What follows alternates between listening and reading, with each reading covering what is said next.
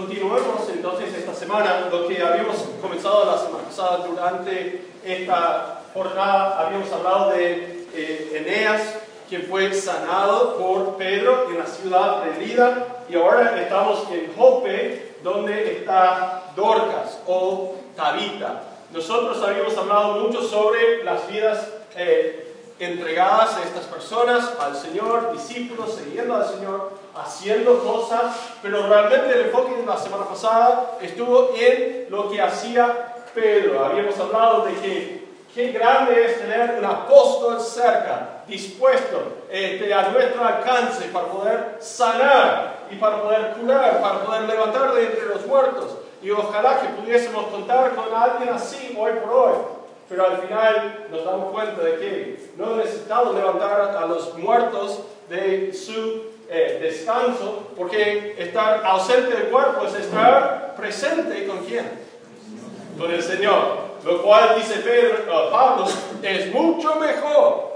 Hermanos, nos espera un descanso verdadero. Por lo cual digo, necesitamos reconocer que la sanación, curación de, que hace eh, Pedro lo hace eh, orando y rogándole a Dios porque tuvo la capacidad de hacerlo. Nosotros igual tenemos acceso al mismo Dios hoy, por lo cual cuando le rogamos y oramos y Él nos contesta nuestras oraciones, todavía vemos a personas sanadas de sus enfermedades. Pero en vez de tener a un intermediario que va y toca al cuerpo y diga algunas palabras mágicas, por decirlo de una manera, no hace falta. Lo que podamos ver es que nuestro Dios interviene personalmente en los asuntos de los hombres y es algo muy tremendo de poder ver. La pregunta nuestra es siempre, ¿y entonces por qué Dios no contesta a la manera que yo esperaba? Y ahí vemos claramente la soberanía de Dios en las decisiones que Él toma en cuanto a nuestro bienestar, nuestro bien y su gloria. Nosotros vamos a cambiar un poco nuestro enfoque esta mañana. Y yo quiero retroceder un poco para poder hablar desde verso 36 hasta 43 de tres distintas clases de personas. Vamos a ver esta mañana que el rol de líder se hace mucho más fácil cuando hay muchos dispuestos a ayudar con las tareas. Hermanos, yo quiero decir de entrada que este mensaje no es tan solo para algún grupo en particular de líderes o de personas que estén sirviendo, que reconocemos aquí adelante, sino este mensaje es para cada persona que profesa fe en Jesucristo. No importa tu edad, no importa tu estatus social, no importa si seas rico o pobre, Dios quiere utilizarte para su gran obra. ¿Cuál es el plan divino? El plan divino es la conquista completa del mundo con el Evangelio. Ahora, hace mucho que no venimos escuchando terminología así. Nuestro Dios demanda que como buenos soldados que militemos en nuestro diario vivir y que al final terminemos con la conquista del mundo, nada menos agrada. ¿Cómo podríamos entonces nosotros estar involucrados? En algunos casos ah, viene a nuestra mente la idea, tengo que abandonar a mi familia, a mi hogar, tengo que ir muy lejos de donde vivo actualmente, tengo que cambiar mi idioma, tengo que cambiar mi cultura, tengo que cambiar todo lo que yo conozco desde mi niñez. Claro, bueno, me toca muy de cerca, eh, no pasa nada. Eh, Estoy sí, a veces sí. En mi caso, justamente me tocó esto. Tuve que aprender otro idioma, tuve que aprender otra cultura, cosa que sigo luchando para aprender, no meterme la pata a menudo, cuando hay una cuestión social. Y, y bueno, sigo aprendiendo. ¿Por qué? Porque en algunos casos eso es lo que demanda Dios. Pero cuando nuestra mente va a este punto muy lejano de donde nos encontramos hoy por hoy. Y decimos, no creo que llego, tenemos un problema porque podamos entonces terminar cruzándonos los brazos, levantándonos los pies y diciendo, por lo menos no me toca a mí ser misionero, pastor, líder en la congregación de alto rango, así que no tengo nada que hacer. De vez en cuando voy a prestar servicios a la obra del Señor, pero no va a ser el hábito mío de ministrar a los demás. Por lo cual creo que este pasaje es muy importante cuando lo evaluemos lo que está sucediendo tras del escenario y como la Biblia nos da registro de estos tres grupos de servidores que están haciendo factible la obra del apóstol Pedro. Sí, él ocupa el puesto número uno, la cúpula de liderazgo. Pero sin los que están acompañándolo, se, les sería imposible realizar la tarea. Por lo cual digo, nuestro Dios quiere que nuestra generación, que nosotros volvamos por la paz de la tierra y vencemos con el Evangelio de Jesucristo. Por lo cual debemos nosotros hoy evaluar cuál puede ser nuestra parte en ese gran plan. Si no vamos a servir de puntero, ¿qué podamos hacer aquí atrás para ayudar y hacer más factible el trabajo de los que están adelante?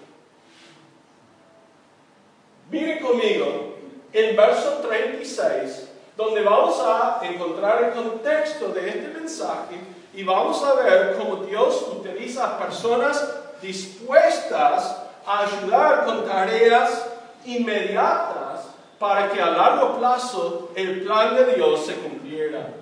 Dice verso 36, había entonces en Jope una discípula llamada Tabita, que traducido quiere decir Dorcas. Y habíamos hablado la semana pasada que esa traducción de su nombre significa gacela, gacela. Interesante su nombre. Esta abundaba en buenas obras y en limosnas que hacía.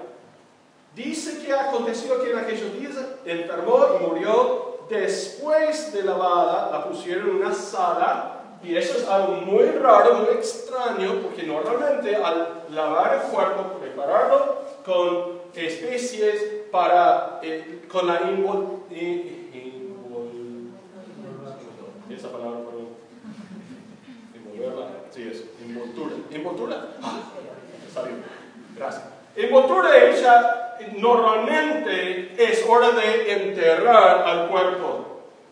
O sea, no hay eh, práctica de embalsamar, entonces es, es hora, ya está. Pero en este caso algo muy raro ocurre y ellos la guardan al cuerpo en un aposento alto, esa es la, eh, la traducción de esta sala, la, la, idea de sala, una sala arriba, y la guardan al cuerpo, y uno dice, entonces, ¿qué están esperando? Están esperando algo muy grande, porque dice el verso 38, y como eh, y aconteció que, que, ella murió después de lavada, la pusieron en una sala y como Lida estaba cerca de Jope, verso 38, los discípulos, seguidores de Jesucristo, oyendo que Pedro estaba allí. ¿Dónde está Pedro? Está en Lida. ¿Dónde está Lida? A unos 12 kilómetros de Jope, de Jope, perdón. 13 kilómetros más o menos. O sea, tres horas caminando. Entonces ellos llaman y dicen, enviaron dos hombres a rogarle no tardes en venir a nosotros. Hablamos de que nuestro, eh, podemos ver la expectativa de las personas en cuanto a una obra milagrosa. Habiendo escuchado el testimonio de Pedro, como pasaba su sombra y se sanaban las personas que fueron puestas en el camino, estos hermanos dicen, Pedro está, vamos a llevarlo a Pedro, no vamos a enterrar al cuerpo, más bien vamos a pedir que Pedro venga, que haga algo y capaz sea dispuesto de sanar y restaurar a nuestro hermano. Qué tremenda expectativa que tiene esa gente al llamar a Pedro.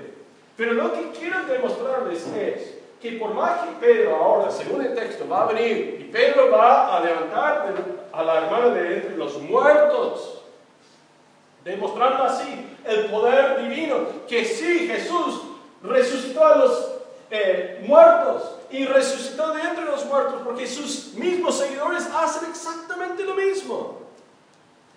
Aparte de esto, fíjense lo que dice el verso 38 que ocurrió. Como líder estaba cerca de Jope, los discípulos, oyendo que Pedro estaba allí, le enviaron dos hombres a rogarle, tardes en venir nosotros. Vemos aquí el testimonio de los dos hermanos que buscaron a Pedro. Y lo que quiero decir es que hubiera sido imposible la tarea de hacer venir a Pedro, sino por los dos hermanos que fueron a buscar a Pedro. Y yo digo, ¿cuán a menudo nosotros queremos estar en posición de hacer algo grande para el Señor sin darnos cuenta que con las pequeñas obras a veces estamos cumpliendo algo tremendo de digno de ser reconocido? Estos hombres no están nombrados, pero su obra está reconocida por toda la eternidad. Y yo digo esta mañana que algunos de nosotros tenemos la idea muy equivocada cuando decimos, yo hago cosas grandes, pero en las pequeñeces no hago nada. No estoy dispuesto a hacer aquel, ¿por qué? Porque nadie va a verlo. Nadie lo va a reconocer, nadie lo va a premiar, cuando en realidad Dios dice que es en las cosas pequeñas que las obras grandes pueden realizarse. Sabemos que a construir un edificio es necesario poner la base, pero ¿cuántos de nosotros nos gusta la idea de invertir tanta plata en la base, cosa que al final se va a tapar con tierra? Era tremendo cuando empezamos a levantar este edificio. ¿Cuántos de ustedes, hermanos, estuvieron presentes cuando eh, hicimos las bases estas? Oh, ¡Wow! ¡Qué obra! ¿Te acordás? Este acá, hubo un árbol creciendo, más o menos donde están estas dos sillas, de aquí adelante, al lado de la pantalla. O sea, la pantalla estaría eh, rozando un tilo. El tilo tenía más o menos, es tan chulo. El tilo ya hueco de adentro, muerto, no iba a salir para muchos más años. Este, tuvimos que sacarlo. Pero estuvo creciendo y, sus raíces se echaban hacia el costado. Entonces tuvimos que al final pedir al hermano Héctor con su motosierra cortar en la tierra para cortar las raíces y poder cavar para llegar abajo con aquella este, eh, el pozo para el, ¿cómo se dice? Zapato. Zapato, gracias. La zapata medía, ¿cuánto? Era... Era Ese es el pozo del hermano Benjamín. Eso, qué lucha, hermano, qué, qué firmeza, qué, qué, entrega. A ver, este, era 2 metros 50 por 2 metros 50 más o menos, ¿no? Por más de 2 metros de profundidad, 2,30. 260, claro, no llegamos a la tosca nunca, entonces, no lo sabes. No sabes. Abajo hay suficiente hormigón para sostener a tres plantas. Entonces, dice, ¿tanto? Sí. ¿Por qué? Porque si de mañana queremos construir para arriba, tenemos que tener la base adecuada. ¿Cuánto? Nosotros al medirlo, wow, mira la cantidad de hierro y de hormigón que se va a poner debajo del nivel de tierra para poder llegar siquiera, para poder ver recién la construcción. Pero hermanos, sabemos que al final lo que no se ve abajo es lo que está sosteniendo a todo lo que se ve abajo. Y en la vida cristiana, en gran medida, exactamente lo mismo ocurre. Que estos dos hombres por su disposición de ser utilizados por el Señor, tan solo tienen una tarea, según nosotros entendemos, en toda su vida de ministerio, que es digno de ser alabado. Y esto es que tan solo fueron a buscar a Pedro y hacerlo volver. Y las únicas palabras de ellos registradas en las escrituras son, no tardes en venir a nosotros. Nada. Nada. Y vos decís, Sí. Después fueron a la presencia del Señor, gocen de la eternidad, pero nada, no era importante. Pregúntale a Tabita si eran importantes. Pregúntale a las viudas si estos dos hombres eran importantes en la gran esquema de lo que es el plan divino de Dios y su soberanía. Voy a tomar un atajo por un momento, así que sigan mi pensamiento. Algunos creen equivocadamente que si yo no hago, entonces se frustran los planes de Dios. Otros piensan equivocadamente que Dios no interviene en los asuntos de los hombres. Estos se llaman deístas. Y deístas entonces creen que Dios puso en marcha todo, después se retiró y algún día va a volver a tomar control nuevamente. Entonces nosotros podemos hacer lo que queremos dentro de los límites que Dios ha establecido y nosotros debemos manejar bien el mundo. Puedo decir que los dos puntos de vista son totalmente equivocados. ¿Por qué? Porque la Biblia dice que Dios está tan interesado en los asuntos de los hombres que cuando cae un pájaro al suelo, Él se da cuenta. Cuando uno de tus cabellos se desprende, y ahora que he pasado los 40 años, veo que el proceso es cada vez más rápido. Y, cuando se desprende un pelo, Dios dice, yo tomo nota. Nuestro Dios no está en el cielo, alejado, alejado de nosotros, haciendo nada mirándonos nomás, dice, ojalá que tome buenas decisiones, sino más bien Dios está en los detalles de la vida, tanto de que Él dice, no hay ninguna cosa que pasa desapercibido, y yo estoy en todo, por lo cual pregunto si estos hermanos no hubieran obedecido, si ellos no hubieran acercado, ¿qué hubiera pasado? El plan de Dios nunca el plan de Dios nunca se frustra. Aún con el pecado del ser humano, el Dios del universo es tan grande que Él puede anticipar cada reacción nuestra, cada pecado nuestro y puede en su soberanía hacer que sus planes se cumplan.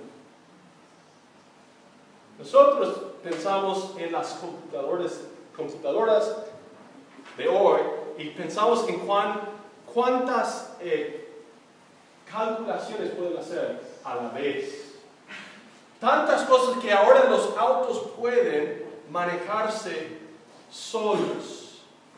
Hay modelos que ahora vos podés dejarlos andando y tienen la capacidad para frenar, para acelerar, para cambiar de este, carril sin chocarse nunca por los sensores. Y según entiendo, los sensores están computando eh, interminablemente millones de cálculos para asegurar a la persona adentro. Entonces a nosotros empezamos a pensar, uh, bueno, Dios debe tener la capacidad de una de estas supercomputadoras que puede hacer cálculos, pero a mí me cuesta entender cómo Dios puede tener todo bajo su control y cómo Él puede anticipar todo lo que va a suceder en la vida a la vez. Por lo cual digo, bienvenidos al reconocimiento de cuán grande es el único y verdadero Dios es tan grande, tan fuerte, tan sabio, que esto para Él no es nada. La Biblia dice que Él tiene todo bajo control. Así que cuando nosotros leemos en los medios que está todo fuera de control, anoche alguien, algún tonto entró en una sinagoga en California ¿dónde fue? Sí, California, eh, con arma eh, y mató a tres personas. Una persona eh, hirió a tres, no sé, no estoy seguro. la semana pasada, algunos terroristas entraron en varias iglesias y en algunos hoteles y se inmolaron justamente con bombas y, y mataron a cientos de, personas. Increíble la destrucción que ellos causaron justamente en las festividades de la Pascua. Y uno ve estas noticias y dice, no, está todo fuera de control. Dios dice, ninguna de estas cosas me han sorprendido. Ninguno de los resultados me causa un conflicto, sino más bien tengo todo bajo control. Pero Señor, entonces, ¿por qué? ¿Por qué permites la maldad?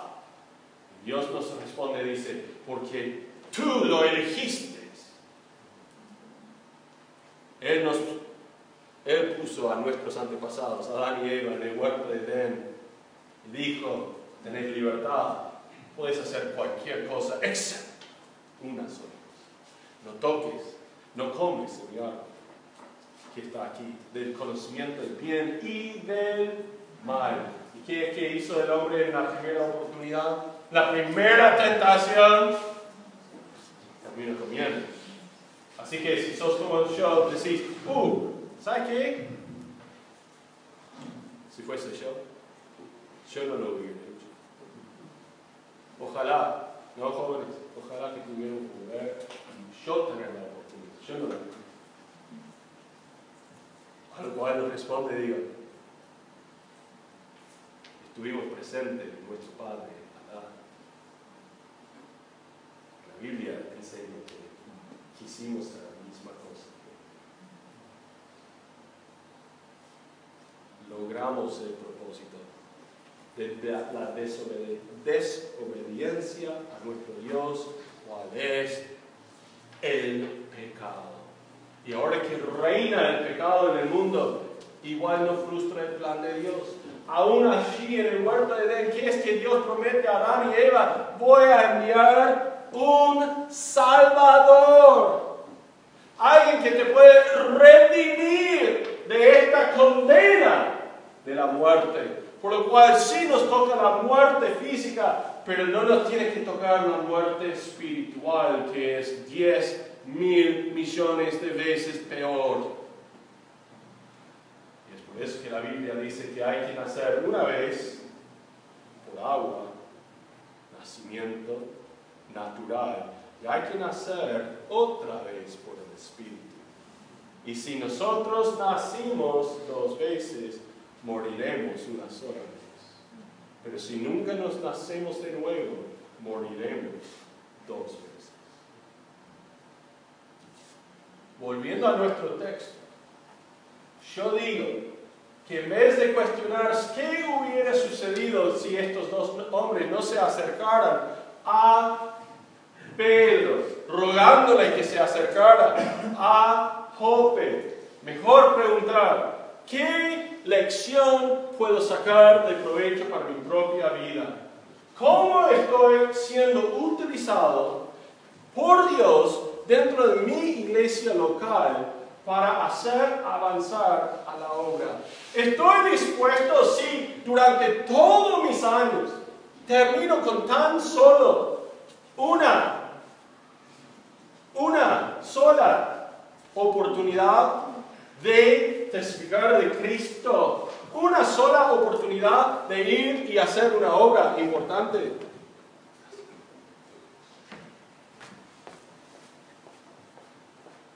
Sería suficiente. Si nosotros estamos sentados sin hacer nada, esperando nuestro gran momento, te aseguro que te va a pasar desapercibido es mientras que estamos sirviendo al Señor fielmente, día tras día, que Dios nos conceda otra y una y otra oportunidad de servirle. Y es a través de la fidelidad que Él otorga mayor oportunidad de servicio. Porque hay quien ha sido fiel en lo poco, será encargado de mucho. Seguimos aquí en verso 39 y quiero mostrarles en 39 a 42 a otra persona que está haciendo, haciendo para el Señor. Vemos aquí las evidencias de la vida entregada de Tabita. Verso 39, levantándose entonces Pedro, fue con ellos y cuando llegó le llevaron a la sala donde le rodearon todas las viudas. La semana pasada hablamos de estas viudas parece ser que varias de ellas son inconversas. Tabita está ministrando tanto en la iglesia como fuera de la misma, supliendo necesidades. Dice que llorando y mostrando las túnicas y los vestidos que Dorcas hacía cuando estaba con ella. Entonces sacando a todos, Pedro se puso de rodillas y oró. Y volviéndose al cuerpo dijo, Tabita, Tabita, perdón, levántate. Eh, interesantemente, cuando Jesús levanta a la hija de Jairo, él dijo en arameo, Talita Kumi. Y cuando Pedro dice, levántate, Tabita, cambia una sola letra y él dice, Tabita Kumi. O sea, sigue exactamente el ejemplo de su maestro. Hace exactamente igual, es tremenda la acción. Dice, Tabita, levántate. Y ella abrió los ojos y al ver a Pedro se incorporó. Y él dándole la mano la levantó. Entonces llamando a los santos y a las viudas, la presentó viva. Tabita Dorcas se destaca por su servicio a la comunidad, tanto a los creyentes como a los inconversos. Y mi pregunta esta mañana es, ¿qué clase de servicio estás prestando vos? Servicio físico que se hace en nombre del Señor Jesucristo para el beneficio de la iglesia y los hermanos y también para los inconversos. Yo conozco a algunos de ustedes y lo que se hace y sé que en algunos casos ya están involucrados. Por lo cual digo, si no llegamos a reconocer tu servicio aquí adelante, quédense tranquilos. Dios es mejor contador que nosotros. Él tiene todo ya anotado. Él dice que va a venir y va a venir con su premio en su mano. Quédense tranquilos. ¿Está bien? Están sirviendo al Señor. No al ojo de los hombres, sino más bien para nuestro Maestro.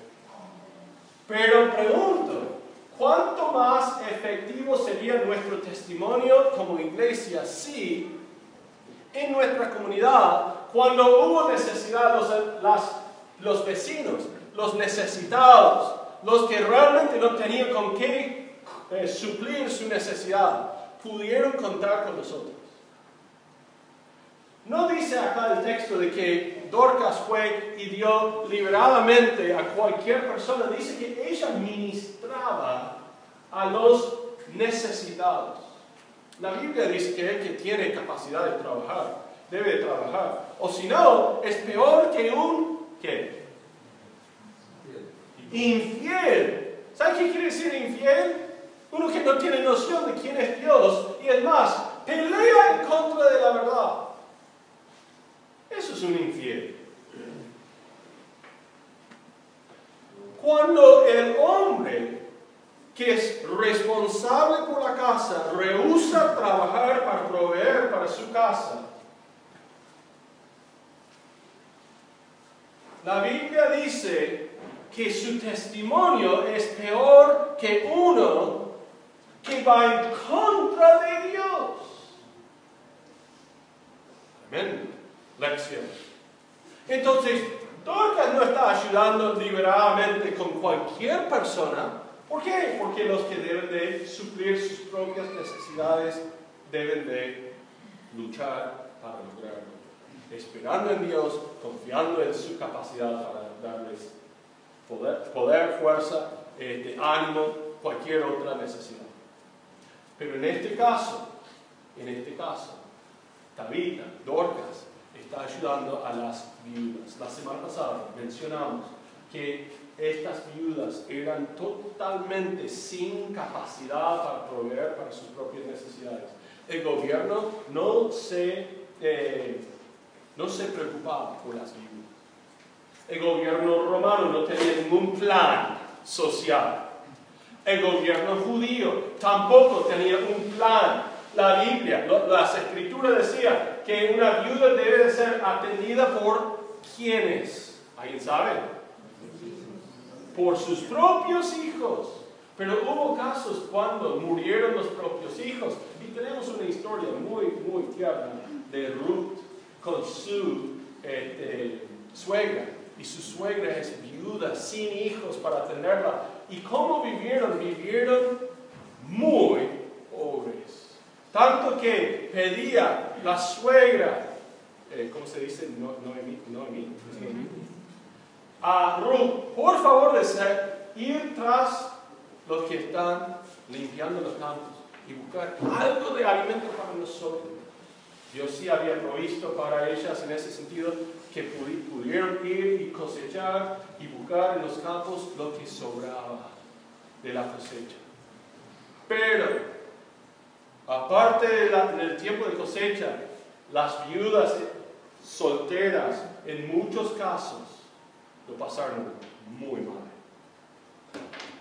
Dorcas, no hay mención de su esposo, y es muy probable que ella misma es viuda, tiene algo de medios, tiene para proveer para sus necesidades, tanto que ahora empieza a suplir para las necesidades de otras personas. Si vos sos pobre, ya no tenés mucho con qué manejar. Debes estar proveyendo para las necesidades de otros que son pobres.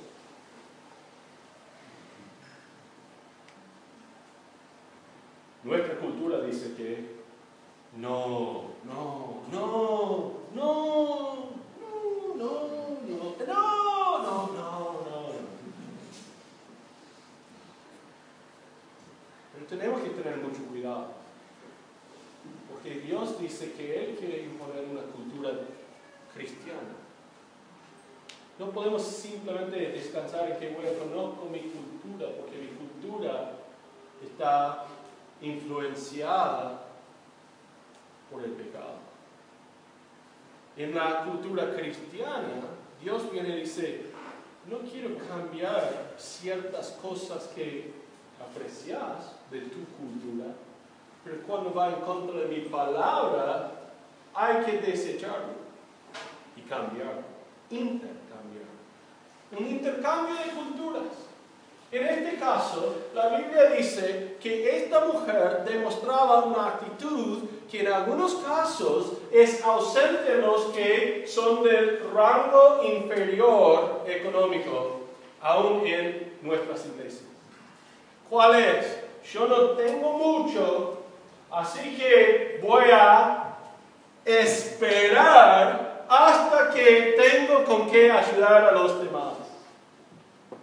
Puedo decir esta mañana que Tabita también haciendo un tremendo ejemplo para vos si sos pobre.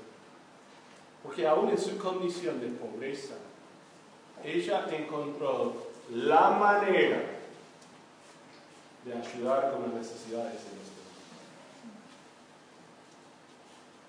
Digo, ¿por qué es que Dios no te ha no te haya concedido mayores posesiones aquí en la tierra todavía si sos pobre. Vuelvo a las escrituras que dicen, hay quien es fiel en lo poco. Hermanos, no esperen a lograr ser ricos para empezar a ayudar a otros. Si sos fiel con lo poco que Dios te está concediendo cada día, él te puede confiar mucho más. La Biblia dice que Dios hace al pobre y al rico. Y si nosotros nos encontramos en una condición, no debemos de tener este, mucha lucha en considerar que esto es una equivocación por parte de Dios, porque 1 Corintios capítulo 7 dice, en la condición en la cual te encontrás, quédate ahí, ¿Con qué? Filipenses capítulo 4. Con contentamiento. Pablo mismo dice que yo sé tener abundancia y yo sé padecer necesidad. En todo y en todos estoy instruido a qué? contento. Si Dorcas, Tabita, está administrando a los pobres desde su pobreza, termina siendo un ejemplo para nuestra iglesia porque digo que nosotros vamos a poder influenciar en nuestra cultura, en nuestra comunidad, tanto más cuando cambiemos nuestra mentalidad equivocada cultural de que yo estoy recibiendo, así que no puedo hacer nada para los demás. Y e invertir esa tendencia de decir, Señor, aún con lo poco lo voy a administrar bien, así que voy a apartar algo para los que están necesitados en mi vida. Nuevamente, Dios no está pidiendo que vos vayas al rico que viva al lado tuyo y que le ofreces algo para mostrarle este, amabilidad. No, está diciendo, por favor, fíjate en alguien que está en peores condiciones que las tuyas y buscar ayudar a ellos y demostrar que aún siendo pobre puedes ser rico en Cristo. Que tiene un tremendo testimonio para los de afuera. Verso 42 43, terminamos esto fue notorio en todo Jope y muchos creyeron en el Señor. ¿En base a qué? En base de la resurrección de entre los muertos de David. Muchos escucharon, muchos creyeron, tanto que eso tuvo un impacto en la vida de Pedro. Miren lo que sucede en la vida de Pedro. ¿Por qué? Porque si nosotros volvemos al versículo 32, encontramos el propósito del apóstol Pedro. Dice el verso 32, aconteció que Pedro, visitando a todos, vino también a los santos que habitaban en Lida. Entonces, ¿cuál es el propósito de Pedro? Él está yendo de iglesia en iglesia, lugar en lugar, donde el Evangelio se había expandido y no sabemos si esta es la expansión eh, debido al ministerio de Felipe, quien fue hasta Cesarea, y esta es la zona de Cesarea. No sabemos cómo estos hermanos llegaron a conocer el Evangelio. Si habían visitado a Jerusalén y conociendo el Evangelio de los apóstoles, volvieron a sus aldeas. No nos dice, lo único que nos dice es que hay agrupaciones de santos en cada una de estas aldeas y pueblos, ahí sobre la costa de Israel entre Jerusalén, Cesarea, y que Pedro va a ir de iglesia en iglesia y va a seguir así. Pero llega ahora a Job. Mire lo que dice el verso 42. Y aconteció que siguió en camino muchos días, muchos días, visitando a las iglesias. Es lo que dice el texto, ¿sí o no? Me están siguiendo, están dormidos. Sé que está haciendo calor aquí adentro con todos nosotros y por ahí deberíamos haber abierto las ventanas, pero ya está y bueno, listo. ¿Hay que abrir una ventana o dos? No, los friolentas se sentaron cerca de las ventanas porque ahí entra el sol y si la abrimos, la van a pasar mal. hermana. Ahora sí, gracias. Uh, escucho sonido del aire moviéndose, me siento más arriba. Vamos, seguimos. Aconteció que, decirlo conmigo, se quedó, se quedó. Muchos días en Jope en casa de un cierto Simón, curtidor. Me llama la atención porque, porque ahora la obra de Dios es tan grande en esta zona que Pedro toma la decisión de frenar su misión y quedarse muchos días. Algunos quieren opinar de que él se queda por casi un año y por eso Lucas utiliza esa terminología de muchos días para darnos a entender que se quedó largo rato. Mi pregunta es, ¿por qué? ¿Cómo pudo hacer esto? Simón es de Cesarea. Su casa está muy lejos de esta zona. Él también ahora se, se había quedado casi permanentemente en Jerusalén.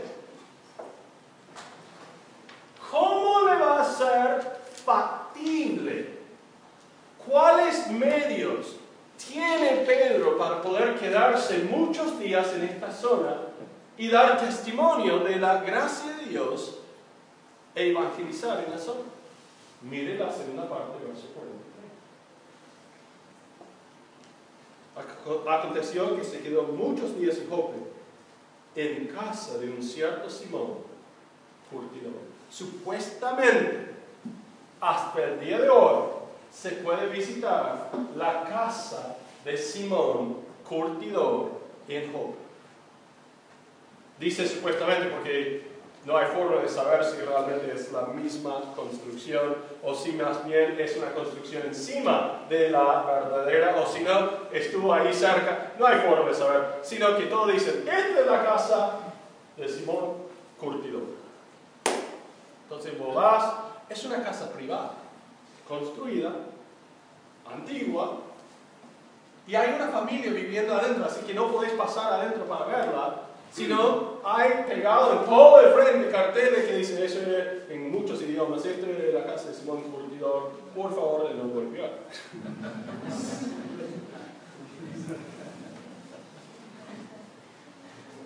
Ahora,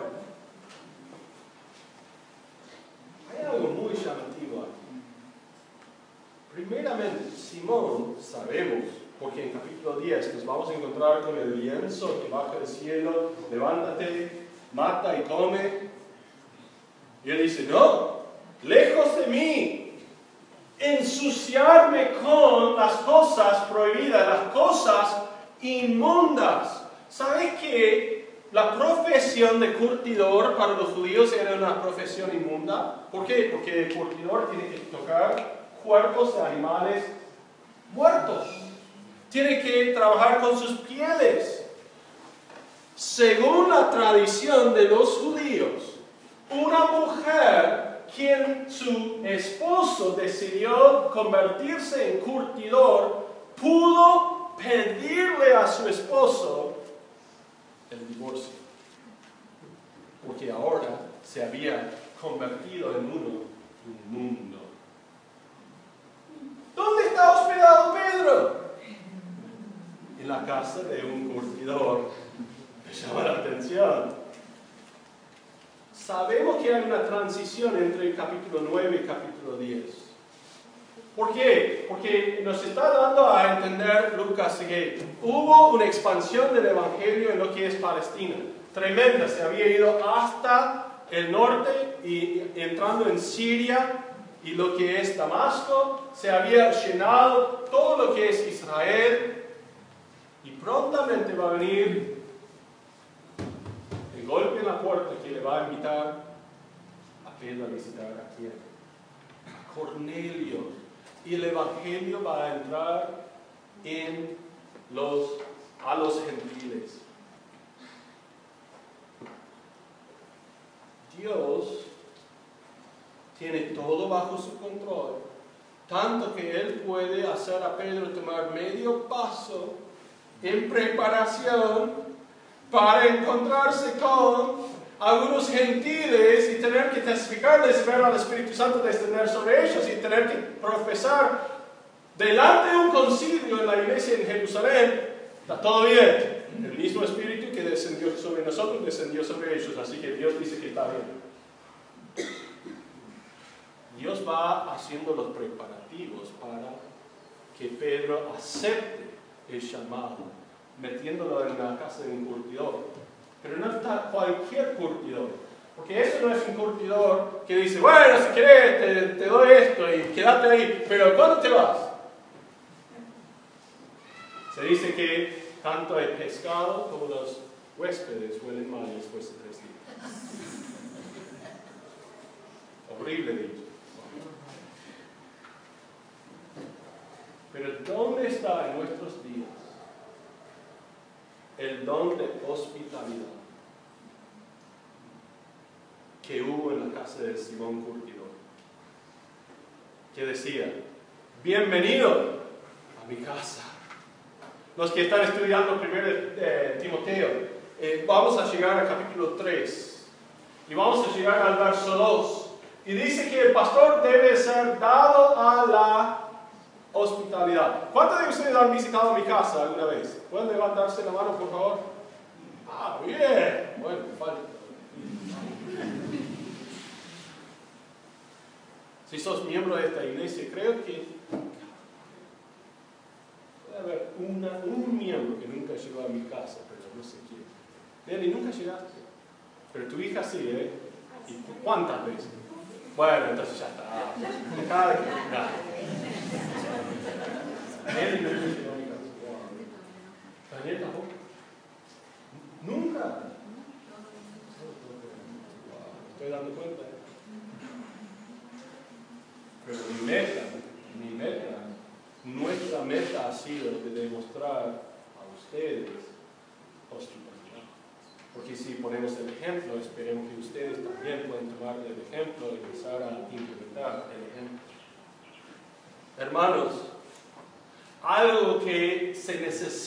Hoy por hoy más que nunca es que en vez de cerrar nuestras puertas decir, mundo adentro, este es mi casa, no quiero que nadie venga a interferir y que venga a verme en la privacidad de mi hogar.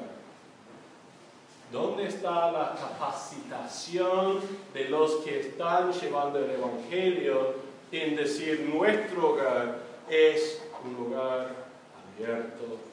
Vamos a hacer espacio para los que están guiando con el Evangelio. Siempre vamos a recibir a ellos. Aquí hay lugar. Y digo, qué tremendo ejemplo de Simón. Él sin darse cuenta está preparando a Simón para futuras obras aún más grandes. Le está haciendo factible el ministerio inmediato. ¿Por qué? Porque Dios está salvando a tremendas cantidades de personas de las, tinieblas a la gloriosa luz del Evangelio y Pedro necesita tan solo un lugar donde quedarse. Y Simón dice, venía a mi casa. Uh, pero, pero, mira, me estoy quedando muy, mucho tiempo, perdona, disculpa. No, mi casa es tu casa. Sí, pero ¿por cuánto tiempo? ¿Viste? Porque mi casa es tu casa, siempre eh, tiene una cláusula de, de, determinación. cláusula de recensión, se llama así, ¿no? Recensión, algo así, cuando se termina un contrato de, alquiler. Cláusula de recensión. Bueno, hasta... Y si no se dice en la cara es como... Oh, no. ¿Todo bien? No, no, no, quédate, no hay ningún problema. Ay, tener que ir, tranquila. Bueno, que Dios te bendiga. ¿No? ¿Por qué? Porque nos cuesta. Realmente nos cuesta. De ser personas que demuestran hospitalidad. Pero se puede mejorar. Yo creo que aún hospedando en nuestra casa es una obra que puede hacer avanzar el plan de Dios de la conquista del mundo en nuestra generación. Dios no te necesita para que hagas tremendas cosas grandes. A veces tan solo necesita esa cama que tenés desocupada en tu casa. A veces tan solo necesita que vos con las prendas viejas empezás a hacer algo ingenioso para poder vestir a otra persona que no tiene con qué comprar una nueva ropa. Tan solo necesita que vos estés dispuesto a responder cuando la iglesia diga, necesitamos dos voluntarios para ir, para llamar a la hermana. Así nomás puede ser que tu vida termine siendo una, una vida útil dándole respaldo al rol del líder. ¿Por qué? Porque al fin y al cabo, cuando nosotros estamos dispuestos a ayudar con estas tareas inmediatas, a veces hacemos mucho más fácil el rol del líder. Con las cabezas agachadas, los ojos cerrados, pregunto esta mañana si hay alguien que diga,